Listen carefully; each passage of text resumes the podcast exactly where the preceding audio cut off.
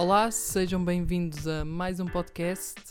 Desta vez vamos falar do filme O Grande Ditador de Charlie Chaplin. Uh, eu vou começar por um breve resumo da história e a seguir vou uh, falar mais propriamente do monólogo no fim. O objetivo deste episódio não é tanto analisar o filme inteiro, porque isso daria para uma discussão demasiado longa, uh, mas mais focar-me no, no monólogo final e acho que isso, no fundo, faz o resumo também de todo o resto do filme, portanto, acho que é suficiente para, para este podcast. Tenho a dizer que, apesar de não ser o meu filme favorito, tenho o meu momento favorito num filme, que lá está, é o monólogo final. Uh, eu lembro-me da primeira vez que vi uh, essa parte, esse estrondoso final do filme um, Lembro-me que estava-me a arrepiar enquanto ele dá o, o último monólogo. E uh, foi. Eu sempre que vejo este discurso, ele muitas vezes passa-me no Instagram, que eu uh, ainda sigo muitas páginas de filmes, etc. Um, sempre que ele passa, eu arrepio-me. Não, não há como discurso está brilhantemente feito. Só para dar um pouco de contexto histórico, quero só dizer que este filme foi gravado numa altura em que formalmente os Estados Unidos ainda estavam em paz com a Alemanha nazi. Um, portanto, isto é também uma crítica a essa passividade. E uh, só uma outra informação que acho bastante relevante é que anos mais tarde, na sua autobiografia, o Chaplin disse que se soubesse a extensão do que eram os campos de concentração nazi, porque naquela altura, como devem de imaginar, quando ele fez o filme, ainda não havia essa, essa informação, ainda não era pública. Um, e portanto, ele disse que caso soubesse da real extensão do que se passava nos campos nazis que não conseguiria ter feito o filme. E isso é, é indicativo de, do quanto essa descoberta impactou a, a, a moral e, no fundo, a, a, vida de todos nós até hoje. Acho que ninguém consegue ficar indiferente quando pela primeira vez ouve falar e quando pela primeira vez decide investigar sobre o assunto e ler mais acho que ninguém consegue ficar indiferente ao que se passou. E portanto acho que isto é uma, uma enorme indicação disso mesmo. Passando agora então a um breve resumo uh, da história, para terem esse contexto também. É, a história em si é minimamente simples, é sempre feita então de crítica, sátira, uh, e é um pouco assim com os outros filmes, todos os outros filmes de Charlie Chaplin. Mas então a história fala de um barbeiro judeu que estava na primeira uh, na primeira guerra mundial e o que acontece já já vamos na última mesmo no fim fim fim da primeira guerra mundial e o que lhe acontece é ele se bem me recordo despenha-se do, do avião que conduz e uh, fica com amnésia. Acorda num hospital 20 anos depois e quer regressar à sua vida normal, como barbeiro judeu. O problema é que neste tempo já temos uh, as questões antissemitas do, do, nazismo. Ou seja, no fundo, nós vemos a, a personagem principal que tenta regressar à sua vida e depara-se com várias situações, como por exemplo uh, o abuso de poder por parte dos guardas, uh, principalmente no gueto. A história passa-se, se calhar, maioritariamente no gueto. Pronto, vemos estas questões antissemitas que impedem a personagem de voltar à sua vida normal. Ela depois, no fundo, é livra-se dos problemas que tem Uh, isto no início, quando o nazismo ainda não tinha implementado as técnicas repressivas completamente. Um, vemos que a personagem se safa lá de um problema que teve com os guardas, porque o capitão uh, desses guardas é o companheiro que tinha sobrevivido ao, um, ao desastre do avião com ele. E portanto ele diz aos guardas para, para deixarem este, este senhor em paz, um, que não podem incomodar, etc. E isto continua. O que acontece depois é que o grande ditador pede um empréstimo bancário para financiar a guerra a um judeu o judeu acaba por recusar esse empréstimo bancário e é aí que começam a existir as medidas realmente repressivas e uh, os campos de concentração é aqui que se começam a formar. Um, nesta não é a Alemanha que, que o filme retrata é Tasmânia ou qualquer coisa. O que acontece é que o general opõe-se, continua-se a opor a estas medidas mais uh, repressivas por parte do grande ditador e ele acaba por ser, no fundo, perseguido pelo, pelo resto da, da companhia. Entretanto, o que acontece é uma, digamos, uma revolta uh, iniciada por ele.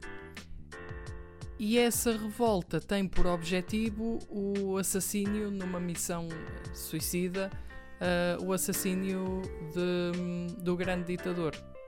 Acho que em termos de história não vale a pena contar muito mais. Penso que isto seja suficiente para terem uma boa ideia de que é que a obra retrata e quais, pelo menos, os temas principais e os fundamentos principais. Vou só realçar uma ou outra uh, cena que ficaram mais na, na cabeça e a seguir vou analisar então o grande monólogo final. Então, no que toca a estas cenas uh, que eu quero destacar, quero destacar primeiramente uh, aquela em que os dois grandes ditadores se encontram. Sim, porque a história fala principalmente do grande ditador que simboliza o Hitler, mas há uma certa parte em que o grande ditador que simboliza o Mussolini aparece. E então o que se vê é é uma cena bastante cómica.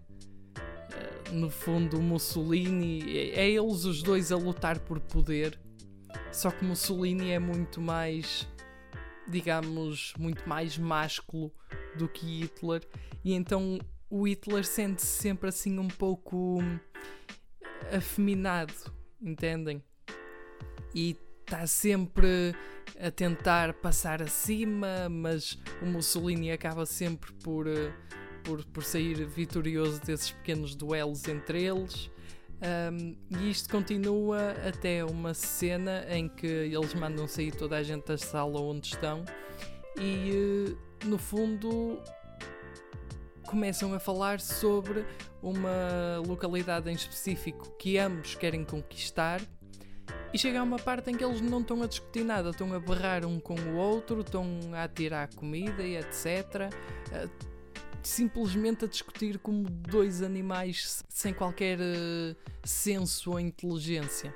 A outra cena que eu quero analisar não é bem uma cena específica, mas é mais uma, um, um tema recorrente que vai acontecendo uh, pelo, ao longo do filme e eu vou depois falar disto um pouco mais em pormenor quando chegar ao monólogo, mas há aqui um tema que é a servitude dos guardas, a cegueira dos guardas, porque são formatados para hum, pensar de acordo com o regime, para não terem opinião própria e para simplesmente seguirem ordens. É uma coisa que se vê quando ele volta a tentar reintegrar-se na sua antiga vida e tem aquele primeiro problema com os guardas, e só depois, quando chega ao chefe, é que ele diz: Ah, deixem-no em paz.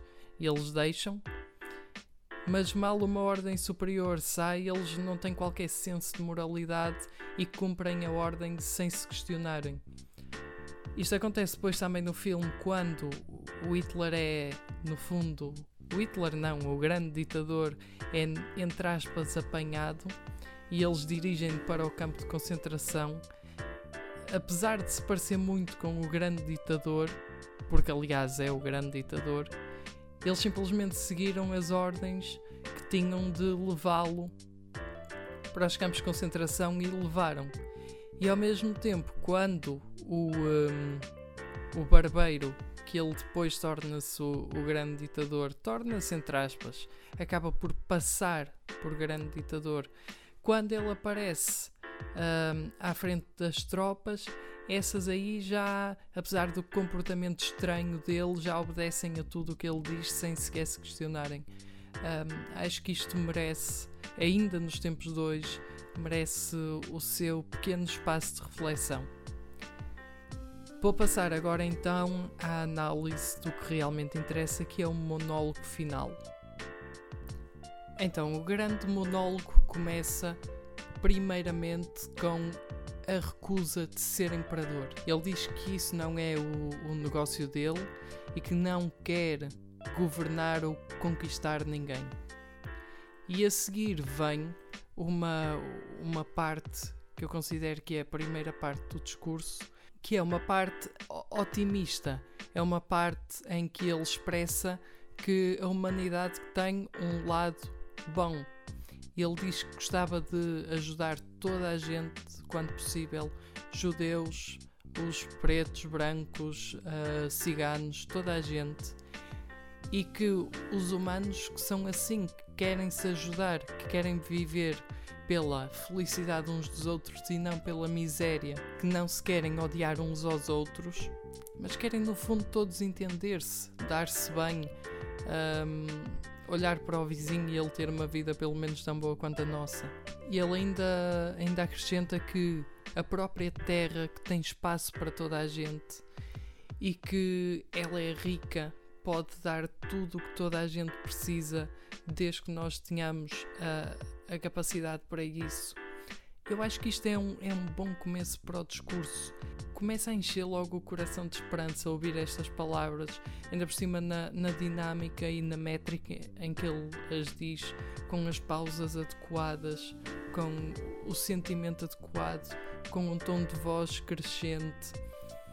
É precisamente esta ideia que abre-nos o coração e abre-nos, sobretudo, a mente para aceitar o que vem a seguir. Ele acaba, esta que eu considerei a primeira parte do discurso, por dizer que a vida pode ser livre, mas que nós perdemos o nosso caminho. E então começa a segunda parte do discurso.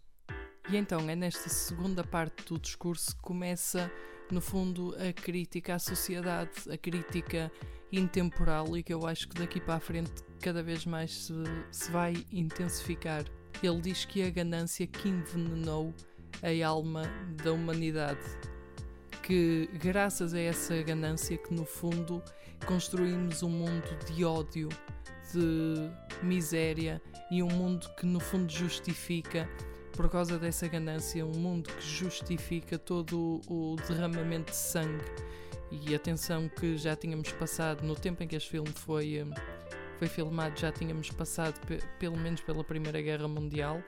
Um, a segunda ainda, ainda não tinha acabado. Portanto, imaginem que foi desde que, se repararem, os, os digamos, as guerras, os conflitos mais intensos da nossa história uh, foram todos a partir do momento em que avançamos com a industrialização. A industrialização levou a esta ganância de poder, de dinheiro, uh, levou a esta ganância de que, de que Chaplin fala e que, por consequência, criou este mundo.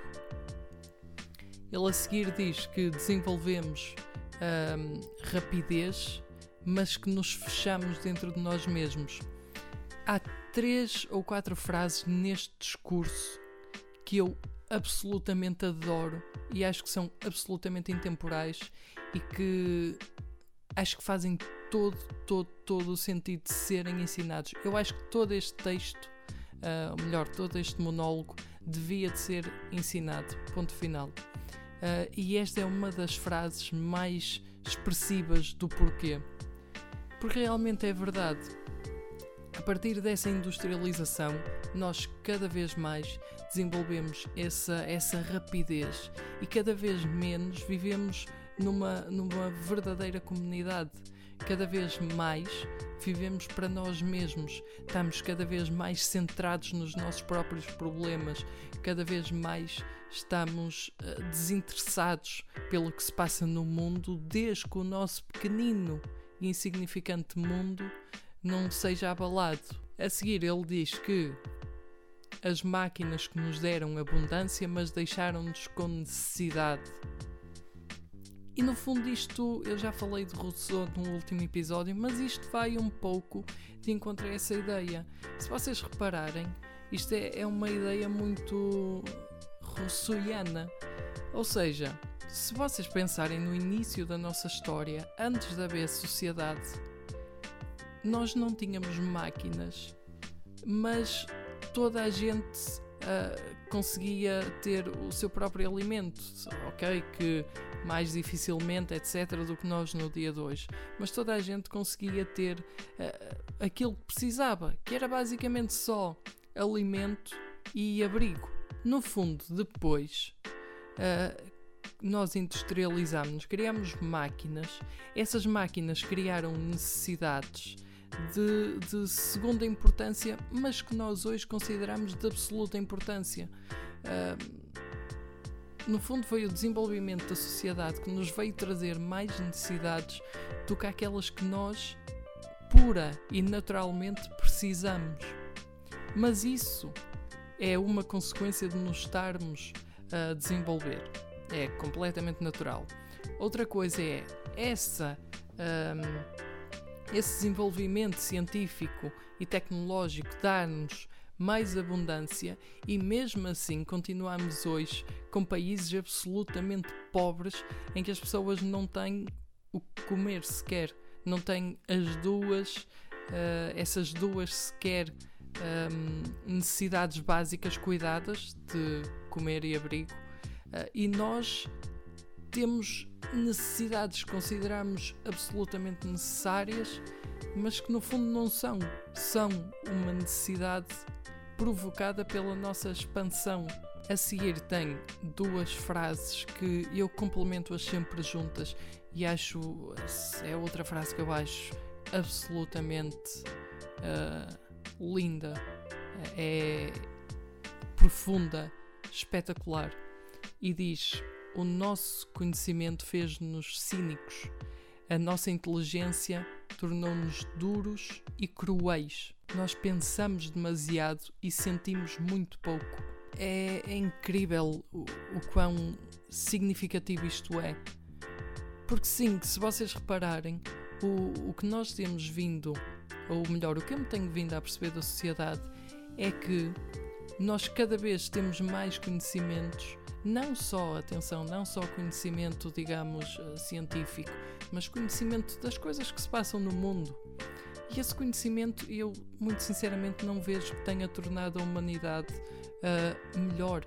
Eu acho que nos tornou cínicos, de como, aliás, como o próprio autor diz, tornou-nos cínicos, porque nós olhamos agora para os problemas como já quase que se tivéssemos todas as soluções. E mesmo que às vezes falemos sobre eles e no fundo nós imaginem, é é aquilo que eu sinto quando as pessoas publicam histórias no Instagram sobre um determinado problema social.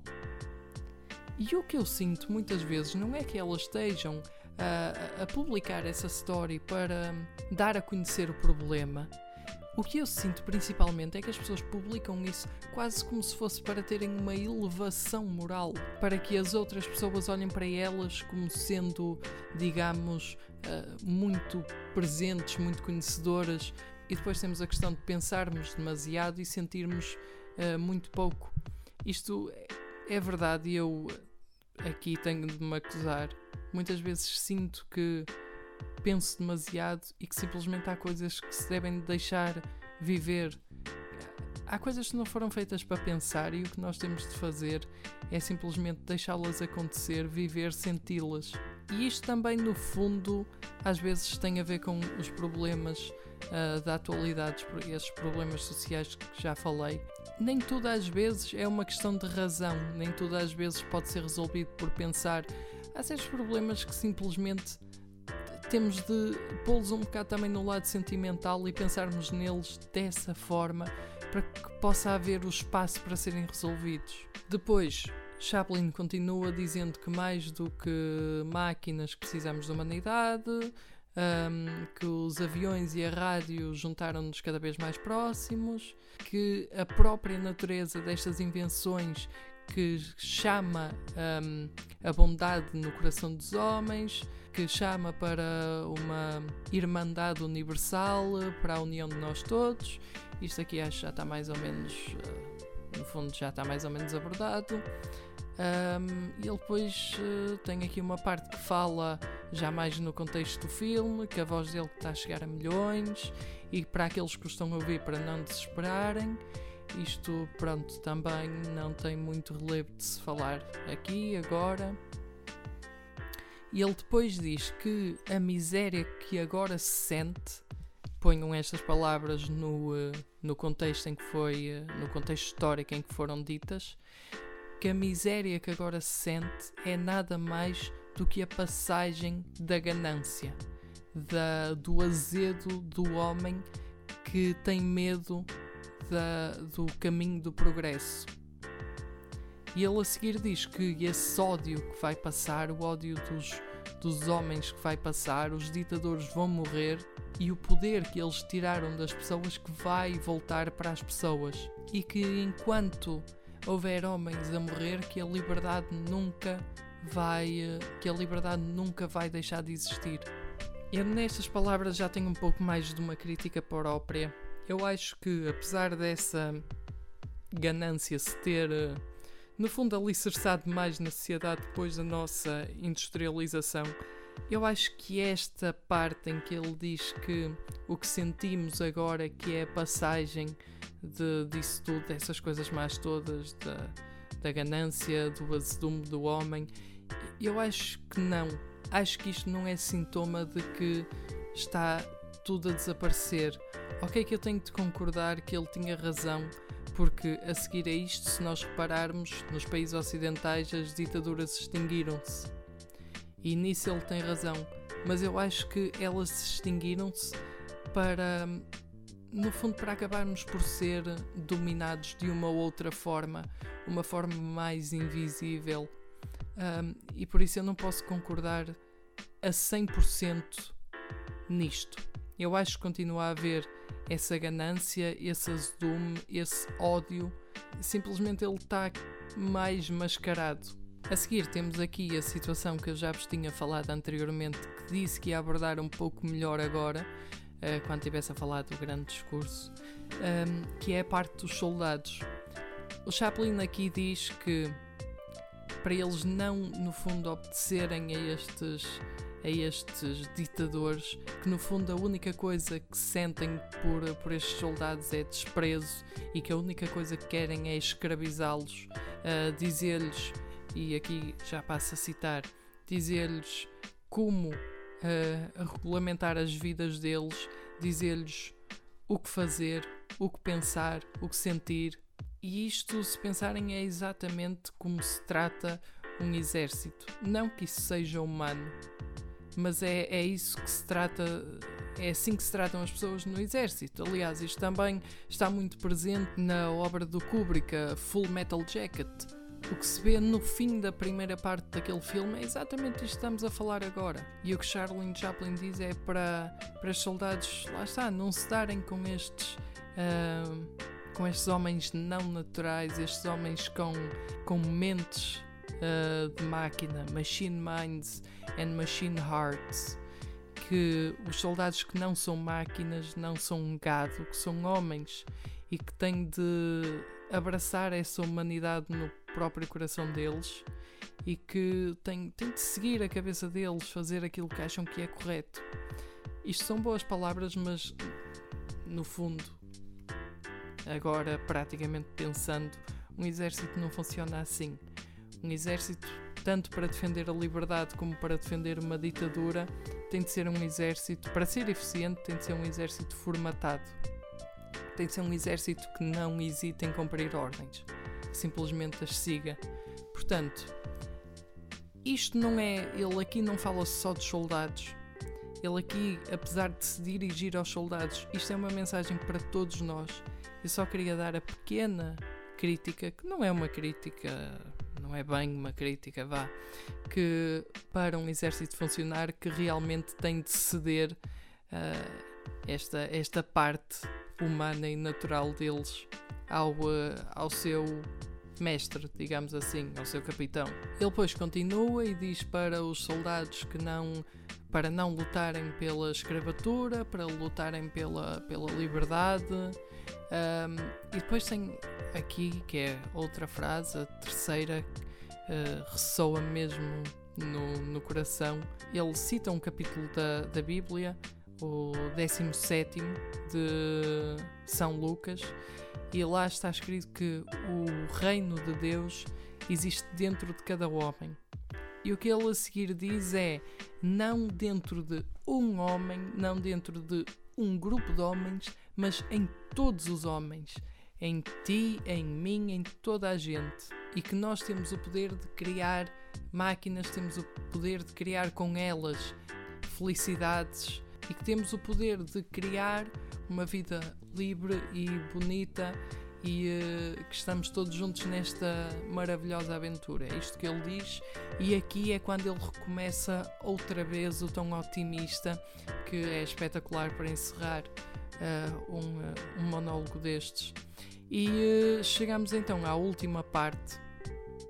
Que ele diz que, em nome da democracia, vamos juntar todos, juntar o poder que todos temos e lutarmos por um novo mundo, um mundo desta vez decente, não fundado nas bases da corrupta alma industrial do homem, mas sim fundado nas bases do homem uh, natural. E vamos dar um futuro à nossa juventude. Ele a seguir diz uma pequena frase que eu não não é das minhas favoritas neste discurso, mas é das mais significativas também. Que ele diz: que foi com a promessa destas coisas, de criar um mundo assim, que os um, The Brutes, ou seja, que estes ditadores subiram ao poder. E isso é bastante verdade. Eu não sei se vocês estão muito familiarizados, mas Hitler e Mussolini, etc., só subiram ao poder porque prometeram ao povo que iam reerguer a Alemanha, iam reerguer a Itália. Um, e no fundo, com Portugal foi a mesma coisa. Uh, basicamente, Salazar tomou o poder para equilibrar as contas todas de Portugal e meter Portugal em ordem, porque é isso que os homens querem. Os homens querem. Nós achamos, eu já disse isto num episódio, não me lembro qual foi, mas nós achamos que queremos liberdade nós não queremos liberdade, a primeira coisa que nós queremos é ordem. E é com a promessa dessa ordem que acontecem ditaduras. E é, e é aqui que Charlie Chaplin também tem outra vez muita razão, spot on. Ele a seguir diz uh, exatamente que eles que, que mentem, que não cumprem essa promessa e que nunca a vão cumprir que os ditadores, no fundo, libertam-se a eles mesmos, mas escravizam todo o restante povo. E isto é verdade, acho que nem, nem sequer preciso de, de comentar sobre isso. Ele seguir diz para todos nós nos unirmos uh, e para, no fundo, outra vez a ideia de criarmos este, este, este mundo desta maneira. Ele no fim dá uma, uma mensagem em particular para a Ana, que é uma personagem que aparece uh, no decorrer do filme e diz que foi dada ao coração dos homens asas e que ele agora que está a começar a voar e que vai voar para o arco-íris, uh, para uma luz de esperança para o futuro, para o glorioso futuro que pertence a ela, que pertence a ele, que pertence a toda a gente. Eu acho que depois disto não tenho muito a dizer e espero que tenham gostado desta, desta apreciação crítica. Eu não fiz esta apreciação com uh, nenhum guião, simplesmente fui, uh, fui dizendo aquilo que achava e espero que isso seja suficiente. Tenho noção que podia ter dito coisas mais, mais interessantes e que podia ter feito um podcast mais interessante se, se no fundo tivesse feito um guião e tivesse posto as coisas por escrito em primeiro mas eu acho que não é assim que este discurso que deve de ser, hum, deve de ser analisado. Eu acho que este discurso pede que seja analisado com coração e uh, que seja analisado livremente, uh, sem constrangimentos de, de guiões, sem frases feitas, sem clichês, simplesmente uma análise pura uh, daquilo que que o grande ditador, que afinal é barbeiro, vai dizendo. No entanto, por último, antes de acabar o podcast, quero só analisar, e é isto eu não vou querer roubar a ideia de ninguém, isto não é uma ideia minha. Eu li isto num comentário de YouTube que está no vídeo de, do discurso final do grande ditador na própria página dedicada ao Charles Chaplin. Um, e é de um Dom Cobb, e ele o que, o que nos diz, o que ele nos quer dizer é que no final desta cena há um, digamos, há um olhar de desespero. Depois da plateia que está a ouvir o grande ditador, depois de ele terminar o discurso, eles começam todos a aplaudir e aí aparece esse olhar de desespero. E uh, quando o, uh, o Chaplin acaba o discurso, não é esse olhar de desespero. Ele tem um olhar de esperança no início e depois, quando toda a multidão começa a aplaudir, torna-se um olhar de desespero.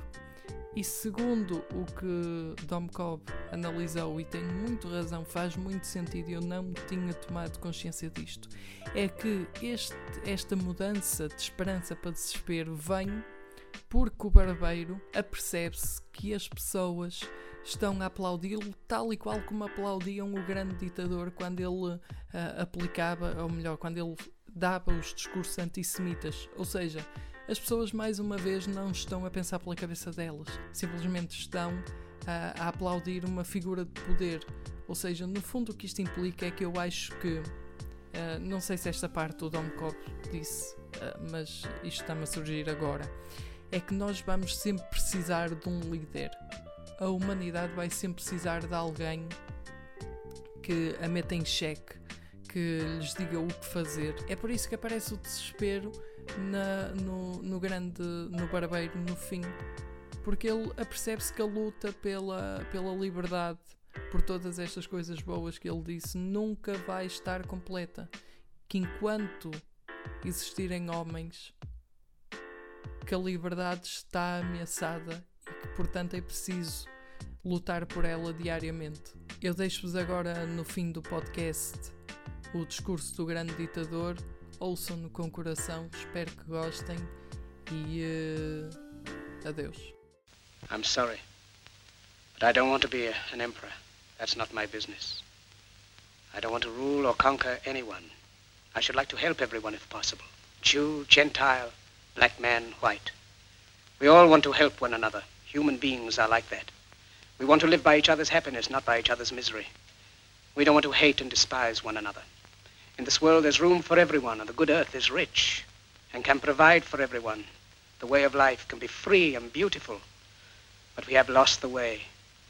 Greed has poisoned men's souls, has barricaded the world with hate, has goose-stepped us into misery and bloodshed. We have developed speed, but we have shut ourselves in. Machinery that gives abundance has left us in want. Our knowledge has made us cynical, our cleverness hard and unkind. We think too much and feel too little. More than machinery, we need humanity. More than cleverness, we need kindness and gentleness.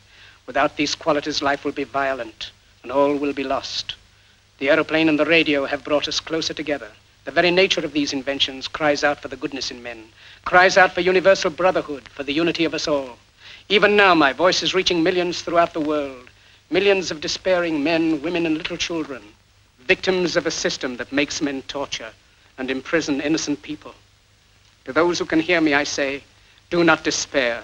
The misery that is now upon us is but the passing of greed, the bitterness of men who fear the way of human progress. The hate of men will pass and dictators die, and the power they took from the people will return to the people. And so long as men die, liberty will never perish. Soldiers, don't give yourselves to brutes. Men who despise you, enslave you, who regiment your lives, tell you what to do, what to think, and what to feel, who drill you, diet you, treat you like cattle, use you as cannon fodder. Don't give yourselves to these unnatural men, machine men with machine minds and machine hearts. You are not machines. You are not cattle. You are men. You have the love of humanity in your hearts. You don't hate, only the unloved hate, the unloved and the unnatural. Soldiers, don't fight for slavery, fight for liberty. In the 17th chapter of St. Luke it is written, the kingdom of God is within man, not one man nor a group of men, but in all men, in you. You, the people, have the power. The power to create machines, the power to create happiness. You, the people, have the power to make this life free and beautiful, to make this life a wonderful adventure. Then in the name of democracy, let us use that power. Let us all unite. Let us fight for a new world, a decent world that will give men a chance to work, that will give youth a future and old age a security. By the promise of these things, brutes have risen to power, but they lie. They do not fulfill that promise. They never will. Dictators free themselves, but they enslave the people. Now let us fight to fulfill that promise. Let us fight to free the world, to do away with national barriers, to do away with greed, with hate and intolerance. Let us fight for a world of reason, a world where science and progress will lead to all men's happiness. Soldiers, in the name of democracy, let us all unite!